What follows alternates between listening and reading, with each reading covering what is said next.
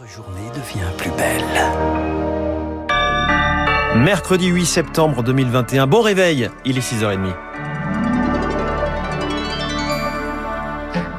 La matinale de Radio Classique avec François Geffrier.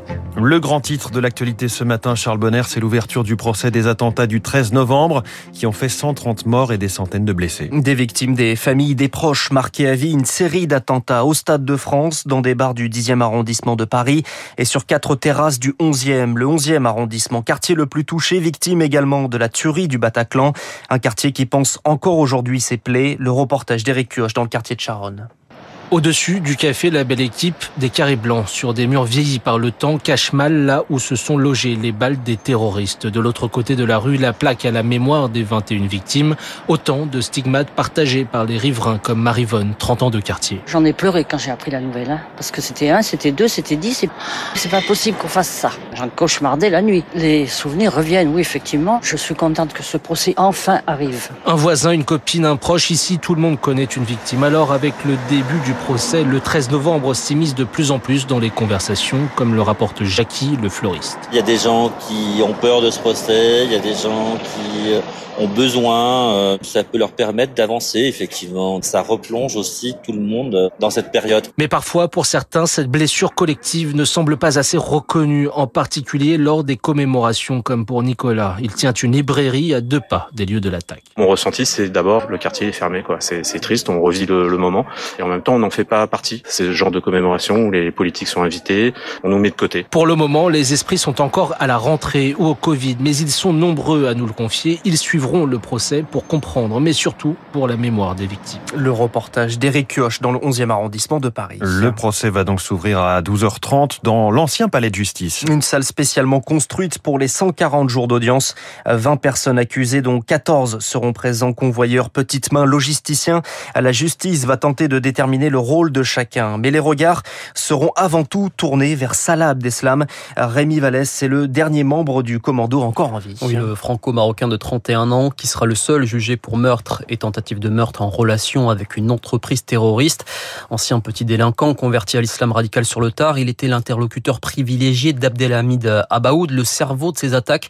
Son nom apparaît ainsi à de nombreuses étapes clés de la préparation logistique des attentats, mais sa mission exacte ce soir-là reste une énigme. Après son arrestation, il a indiqué qu'il voulait, je cite, se faire exploser au Stade de France avant de faire machine arrière. Son matériel était-il défectueux? A-t-il renoncé à commettre son geste? Abdeslam n'a jamais répondu à ces questions. Le djihadiste reste mutique depuis son incarcération en 2016. Je ne mets ma confiance quand Allah s'est-il contenté de lancer lors de son procès devant la justice belge en 2018 avant de se murer dans le silence? Un silence euh, qu'anticipent déjà les acteurs du procès historique qui s'ouvre aujourd'hui à Paris. Rémi Vallès. Alors six ans après, cette question, la France est-elle mieux préparée au risque d'attentat Ces attaques en tout cas l'ont prouvé, le renseignement, les forces de sécurité ont failli, mais depuis 2015, six textes de loi votés visant à lutter contre le terrorisme. Nouvelle approche, meilleure compréhension de la menace. Pour Jean-Michel Fauvergue, patron du RAID en novembre 2015, les forces de l'ordre sont aujourd'hui mieux préparées.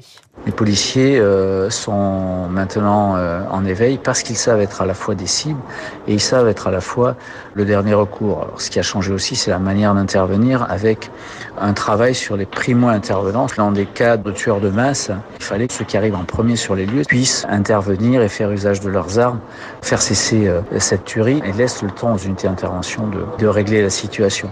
Et ça, c'est des choses qui ont été mises en, place avec un nouveau protocole d'intervention pour une meilleure protection de la population. Jean-Michel Fauvergue, ancien patron du RAID, est désormais député LREM. Et dans ce contexte, Gérald Darmanin appelle les préfets à un haut niveau de vigilance pendant le procès. Et Radio Classique revient sur ce procès tout au long de la matinale. 6h34 dans le reste de l'actualité. Les contours de l'hommage à Jean-Paul Belmondo sont connus. Cérémonie demain aux Invalides, éloge funèbre prononcé par Emmanuel Macron. Un millier de personnes seront présentes.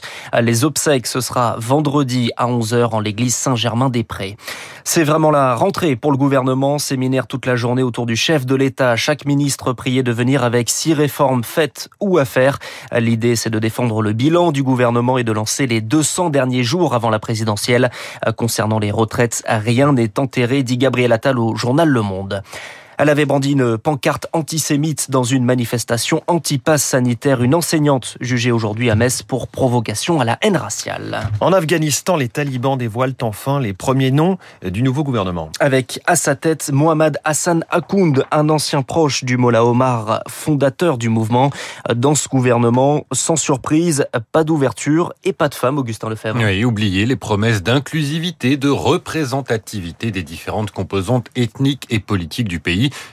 Numéro 2 du régime, Abdul Rani Baradar, cofondateur des talibans. Ministre de la Défense, le Mollah Yacoub, fils du Mollah Omar. Ministre de l'Intérieur, Sirajuddin Akani, dirigeant du réseau éponyme proche d'Al-Qaïda. Le FBI promet 5 millions de dollars pour son arrestation. Nombre de ses dirigeants sont sur la liste noire de l'ONU et faisaient partie du premier gouvernement taliban il y a 20 ans. Les Américains se disent préoccupés par ces annonces et déclarent qu'ils jugeront les islamistes sur leurs actes et non leurs paroles. Leurs actes, justement, deux personnes ont été tuées et huit blessées hier dans des manifestations contre ce nouveau régime. Les précisions d'Augustin Lefebvre. Et puis on termine avec un mot de sport et la victoire. Elle était attendue de l'équipe de France hier soir contre la Finlande à Lyon. Euh, score final 2-0, doublé d'Antoine Griezmann. Merci beaucoup. C'était le 6h30 de Radio Classique signé Charles Bonner. Prochain journal à 7h avec Lucille Bréau.